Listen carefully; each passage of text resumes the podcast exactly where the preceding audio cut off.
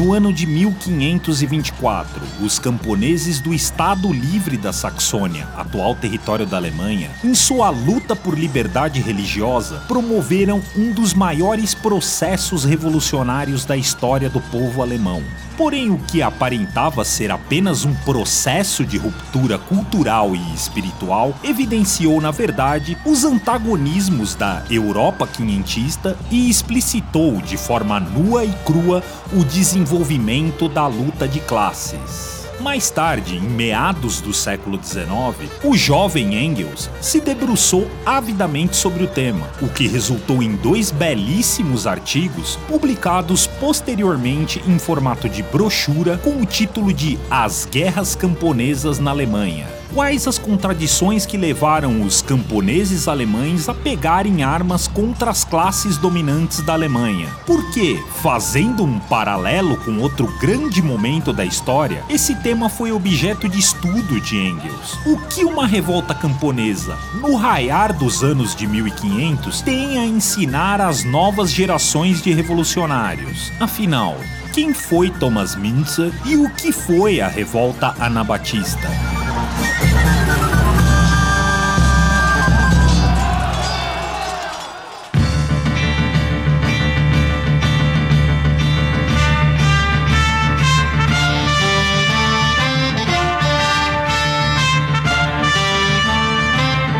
Você está ouvindo o podcast da esquerda marxista.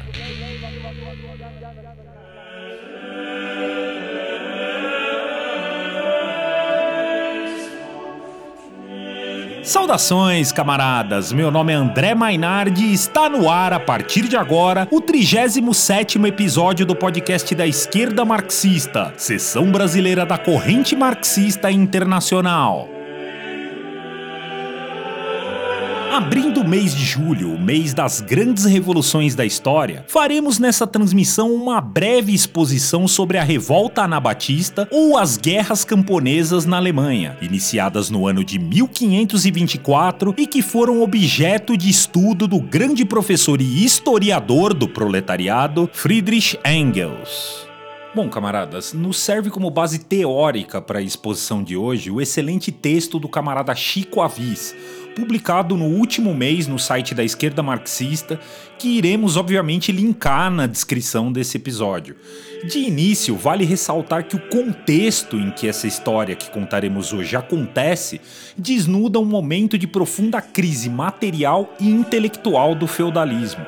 Diante da enorme limitação desse sistema em desenvolver forças produtivas, passam a surgir dentro de suas próprias entranhas as condições objetivas para sua derrocada e, consequentemente, sua substituição pelo que Marx chamou de a fase de acumulação primitiva do capital. O desenvolvimento dos burgos, esses embriões das grandes cidades, a partir do êxodo de camponeses fugindo do regime da servidão, fertiliza o terreno para o desenvolvimento de novas técnicas de manufatura, intensificação da atividade comercial e monetária, que permite não apenas o florescimento das grandes cidades, mas também o surgimento de novas relações nessa cadeia produtiva que se formava, que, no seu limite, propiciou o surgimento das novas classes sociais, artesãos de todo tipo, comerciantes, banqueiros, armadores e toda sorte de trabalhadores trabalhadores livres passam a ser importantes atores dentro desse novo ambiente social.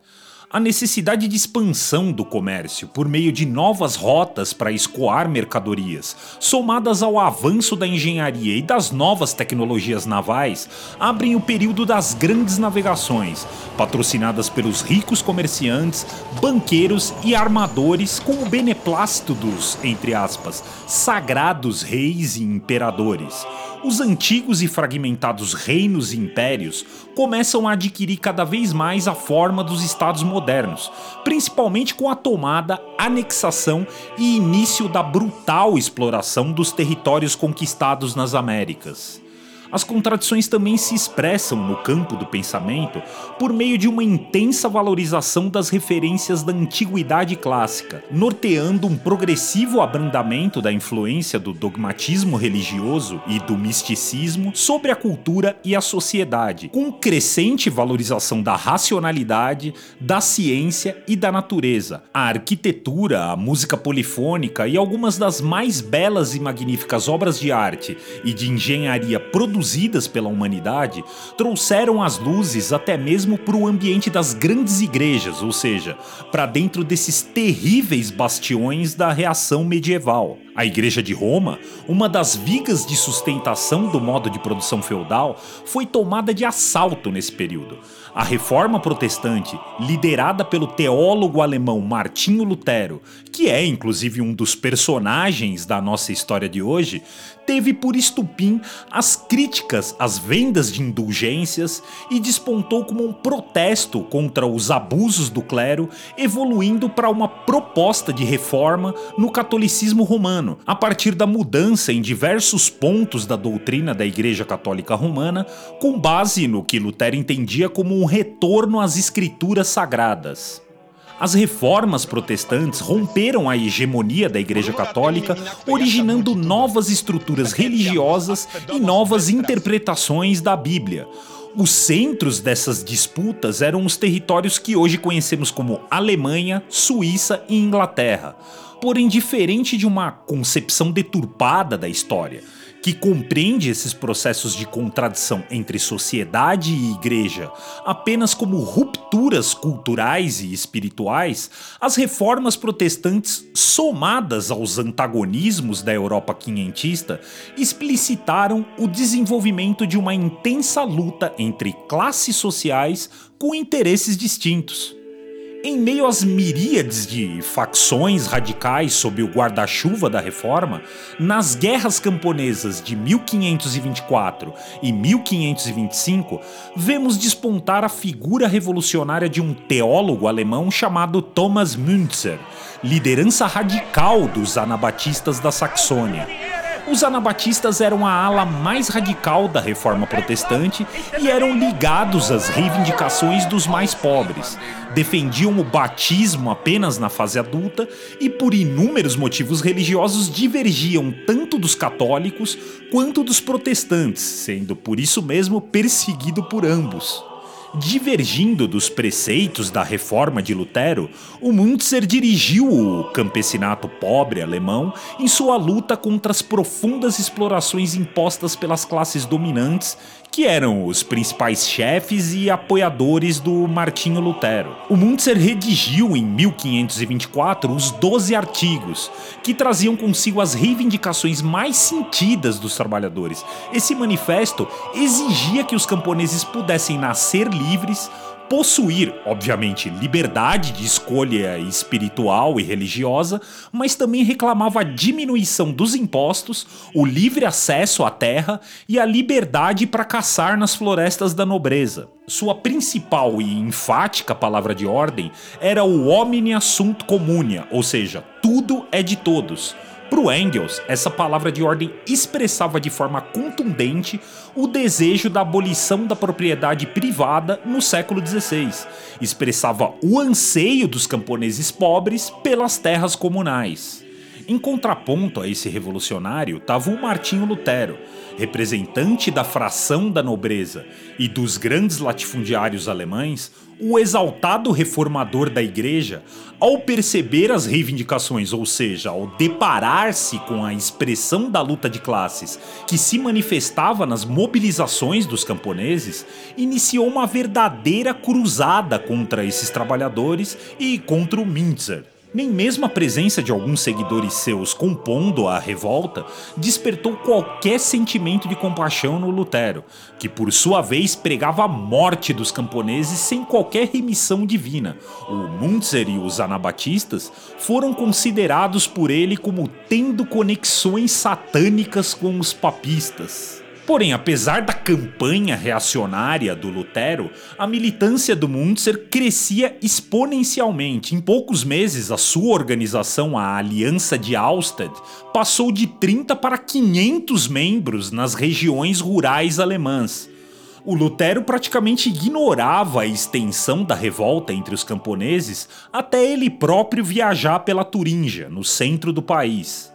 Foi então nessa ocasião que ele pôde observar a gravidade da situação e testemunhar os camponeses realizando o que ele chamava de obra do diabo. Assim, para expressar todo o seu ódio contra os trabalhadores, o Lutero produziu diversos artigos, como o famoso Contra os Camponeses Assaltantes e Assassinos, escritos entre 1524 e 1525. Nele, Lutero acusou os camponeses de três crimes: violação de seus juramentos de lealdade, crimes contra a fé e o cometimento de crimes em nome de Cristo, o que era uma grande blasfêmia na época o reformador defendeu incansavelmente os atos dos príncipes contra os camponeses, exigindo o assassinato dos trabalhadores. Sua santa justificativa era que esses homens eram sem fé, desobedientes, rebeldes, assassinos, ladrões e blasfemos, a quem mesmo um monarca pagão, segundo ele mesmo, teria o direito e a autoridade de punir. Da mesma forma que uniram-se as burguesias alemãs e francesas em 1871 contra a Comuna de Paris para esmagar os comunardes, uniram-se, nessa época, cristãos e pagãos das classes dominantes para massacrar os camponeses pobres da Saxônia. O fato é que tal mobilização assustou Lutero e as classes dominantes da Alemanha, pois o movimento camponês ganhou grande força, atraiu não apenas camponeses, mas também os trabalhadores urbanos da ainda incipiente indústria alemã, elemento que, segundo Engels, teve um papel importantíssimo no recrudescimento desse processo. Enquanto Lutero cumpria o seu papel, o Munzer realizava a sua tarefa, especialmente quando começou a percorrer várias regiões do vasto território alemão, dirigindo essa revolta. Em fevereiro de 1525, o movimento já havia se alastrado por todo o país, com os trabalhadores armados de paus, pedras e quaisquer outras ferramentas que encontrassem pelo caminho. Porém, diante da grande mobilização avassaladora né, das classes dominantes para esmagar a revolta, os camponeses não tiveram chances contra os soldados profissionais, armados e experientes, aos quais se somaram igualmente tropas mercenárias, os conhecidos como Landsknecht ou Landsknechts, os soldados da terra, contratados pela nobreza e pela burguesia. Em 29 de abril de 1525, os camponeses e cidadãos de Frankenshausen, na Turíngia, em protesto ocuparam a prefeitura e o castelo dos condes de Schwarzburg. Nos dias seguintes, mais trabalhadores se somaram aos revoltosos. À medida que essa revolta se alastrava, as tropas dos príncipes eleitores perseguiram Mintzer com seus mercenários. Na Batalha de Frankenshausen, em 15 de maio de 1525, os camponeses foram finalmente derrotados pelas tropas do conde Felipe I de Hesse e do duque Jorge da Saxônia, após um violento ataque de cavalaria, infantaria e artilharia. As fontes oficiais estimam um saldo de mais de 10 mil camponeses mortos, uma verdadeira carnificina. Na cidade vizinha, chamada Mühlhausen, em 27 de maio de 1525, o Münzer acabou preso e, sob tortura, foi obrigado a negar os seus 12 artigos. Mesmo assim, ele foi decapitado e sua cabeça foi pendurada nos portões da entrada principal da cidade, como um aviso a qualquer um que ousasse a desafiar o poder dos príncipes e dos grandes latifundiários. Cabe aqui a essa altura a gente falar um pouco sobre o Engels. Ele se notabilizou, como todos sabem, pela habilidade didática de educar a classe trabalhadora no século XIX e nos deixou uma obra repleta de ensinamentos essenciais para a construção de um novo mundo Uma dessas fabulosas obras políticas e historiográficas é justamente a brochura Guerras Camponesas na Alemanha, que trata do nosso tema aqui de hoje, e que foi publicada no verão de 1850, no calor da Primavera dos Povos de 1848. O Engels foi um revolucionário também para a ciência da história excomungado pelos católicos e pelos protestantes, o nosso Thomas Müntzer foi redescoberto pelo Engels e, devido a ele, passou a ser compreendido de fato como um dirigente político, não somente como um teólogo opositor do Lutero. Os contemporâneos do Engels, da historiografia oficial alemã, condenavam o Müntzer enquanto coroavam o Lutero como pai do Estado moderno alemão. O historicismo alemão foi responsável pela designação desse processo como sendo o, entre aspas, maior evento natural da história do Estado alemão. Mas na verdade foi o contrário disso.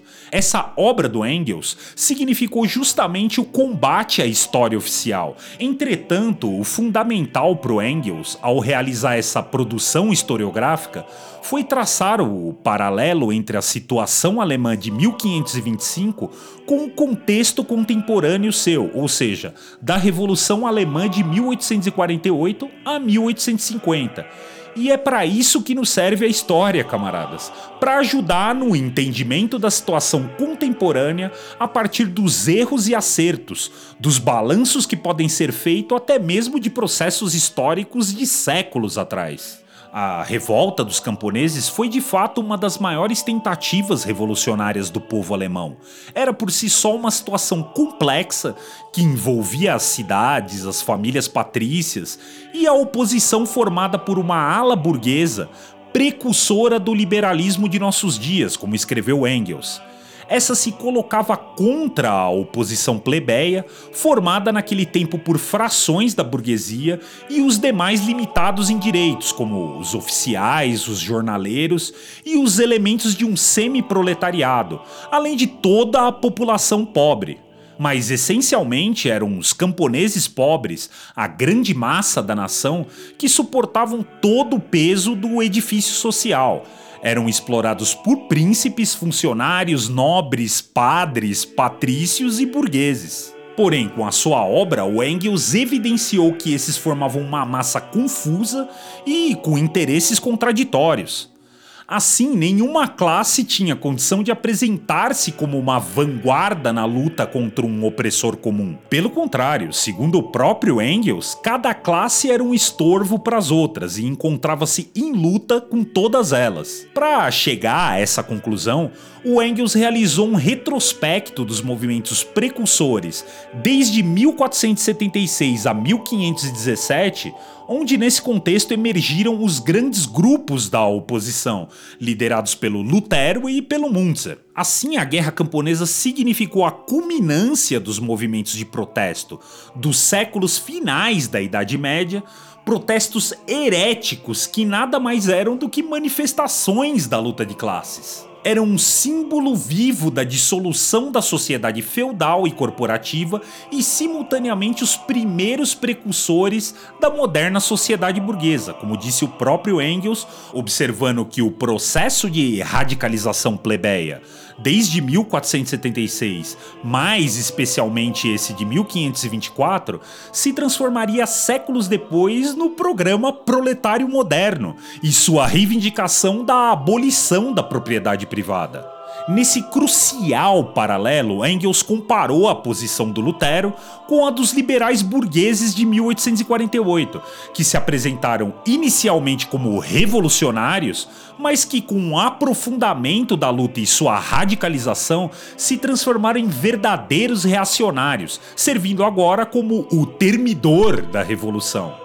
Assim, a importância de estudarmos as guerras camponesas de 1524 e 25 e a obra do Engels reside na demonstração que os conflitos da era das reformas protestantes não foram meramente processos religiosos, mas mudanças na história motivadas igualmente pelos interesses econômicos e políticos das classes em luta. Eles nos ensinam que em toda a história os interesses da classe trabalhadora são opostos aos interesses das classes dominantes. Por fim, a obra do Engels, acima de tudo, serve de fonte de inspiração para os historiadores e todos os militantes comprometidos com a luta dos explorados e oprimidos que não temem enfrentar a oficialidade dos estados burgueses. Então conclui-se que cada acontecimento histórico faz parte de uma totalidade histórica e nossa tarefa é aprender com eles para minimizar os erros no presente e construir um partido operário, uma direção consciente para dar fim ao regime de exploração e conquistar um mundo onde tudo será de todos, o omni sunt comunia, o comunismo internacional. Bom, estamos chegando ao final de mais um episódio. A trilha sonora que nos acompanhou durante toda a transmissão de hoje traz a Missa Super Dixit Maria e alguns motetos do compositor renascentista alemão Hans Hassler. Acompanhe a nossa programação em marxismo.org.br e em nossas redes sociais. Até a próxima, camaradas!